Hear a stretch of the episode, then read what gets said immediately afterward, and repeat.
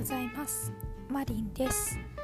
5月2日土曜日これを聞いてくださっている方へ向けてのメッセージをお届けします。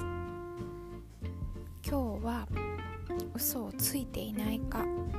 えっ、ー、と他人に嘘をついていないかではなく自分に嘘をついていないか振り返ってみてください。つくっていうのはうん気持ちを抑えて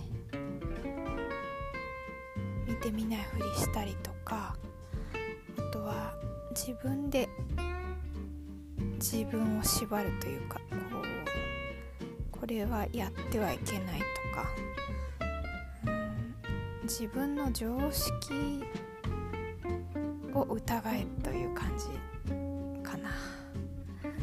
とあとそれから食べ過ぎに注意です。